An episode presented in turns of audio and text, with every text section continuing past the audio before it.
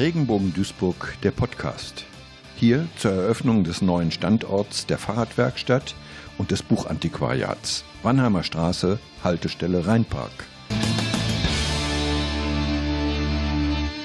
Im Gespräch mit Frank Michael Rich, Evangelische Kirchengemeinde Wannheim. Was würden Sie an dieser Einrichtung loben? Sie haben ja jetzt schon mal einen Teil gesehen.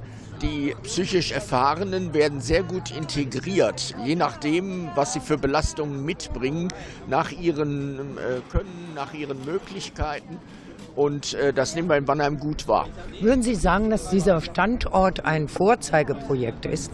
Ja, wir haben ja schon sehr gute Werkstätten, Behindertenwerkstätten, jetzt nicht für psychisch Kranke, sondern für körperlich Kranke bei den Behindertenwerkstätten hier in Duisburg.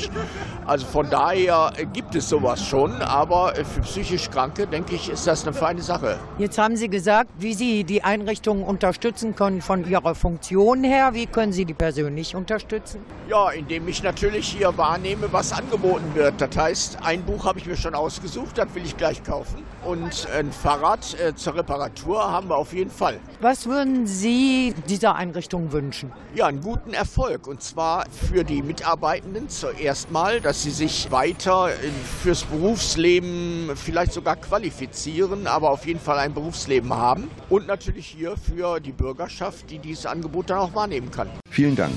Frank Michael Rich, Evangelische Kirchengemeinde Wannheim.